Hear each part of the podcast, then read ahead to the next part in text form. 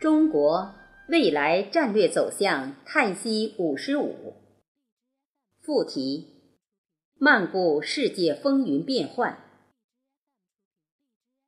我们党在今年一次极其重要的政治会议上，将“一带一路”倡议及人类命运共同体等关乎人类的中国特色社会主义新思想写入党章。这与党章中如何实现共产主义伟大理想等一起，成为我党未来的奋斗目标。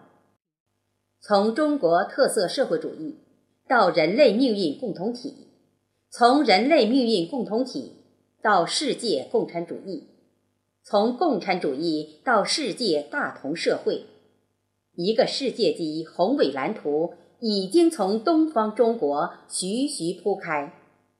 一个自信、厚重、智慧而又充满活力的泱泱大国，正在成为未来世界，特别是在文化思想意识形态及国际经济与地缘政治上的总设计师。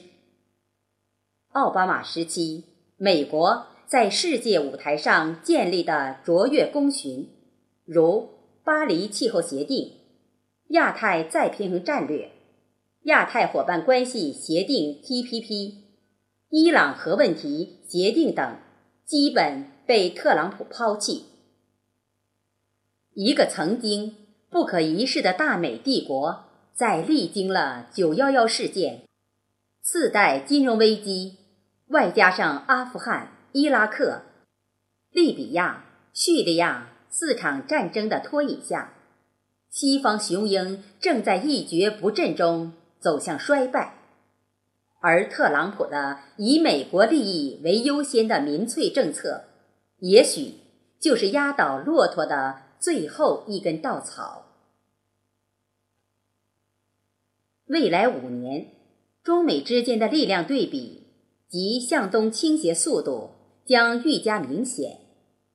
中美世界级大国之争，最终体现于智慧之争、格局之争。布局之争、民心之争、生产力之争、经济发展活力之争、国内人民满意度与幸福度之争、世界人民的向心力与拥护力之争，棋手对弈，以静制动，棋在盘里，盘在志中。罪而小国难领雄风，来去诸事尽在掌中。当今世界大治，军事殖民与金融殖民已经过时，上至非德无以入之。世界治理亦会上行下效。一百年前，日本脱亚入欧，加入殖民队伍，就是典型事例。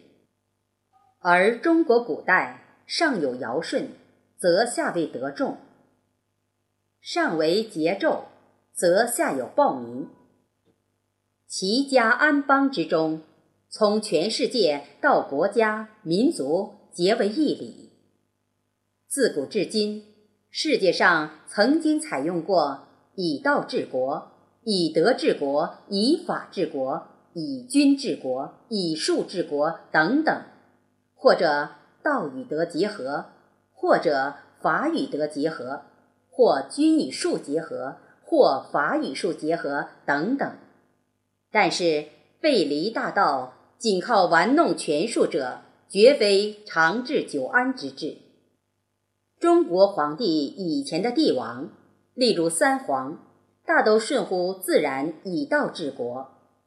自皇帝起后，则以道以德结合，在自然规律之下，不以仁政以得天下民心。皇帝之治，后人尧舜纷纷效仿。自此，中国朝代更替有个规律可循。每当社会动荡、民心大乱之时，也是国家统治背道离德之时。人类从自然中走来，人类社会自有其产生、发展、成长、消亡的规律。这个社会规律又称人道。而人道必须顺应天道，即社会规律必须服从自然规律。人道的本性就是淳朴真善的自然之性，而人道的社会性就是大学之道，就是在明德，在亲民，在止于至善。人类本性的维持需要道法自然，人类社会性的维持则需要自律和他律，也即道德和规范。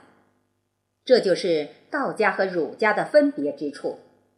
道家认为，在纯正的本性上面，凌驾法律、礼义等，去搅动社会，都会扰乱民心。凡是不符合道的东西。都不提倡，这就是无为而治的自然性本意。所以，道家批评儒家通过有为政治来管理社会，只能越管越乱。但用有为政治来矫正离道背德现象，又有何错呢？全世界正在静静聆听中国的声音，注视中国的治理模式。关注中国提出的世界治理方案，思考中国设计的世界战略规划。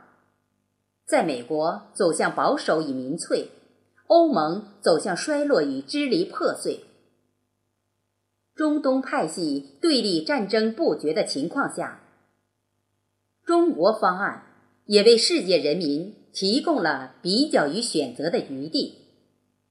一个提倡互利共赢及和平共处五项原则的中国，正在用决心和意志走向世界，表明王道政治的可行性。《道德经》言：“古神不死，是谓玄牝。玄牝之门，是谓天地根。绵绵若存，用之不勤；天地之根，用之不勤。”中华之治绵绵若存。其实，社会发展中，道德、仁、义、礼、法、术，乃君王治理社会的层次顺序。以道治国，即依据社会发展规律治理国家，当为首推；以术治国，即依据君欲权术之喜好来治理国家，应当列为社会治理最最下层。世界治理亦复如此。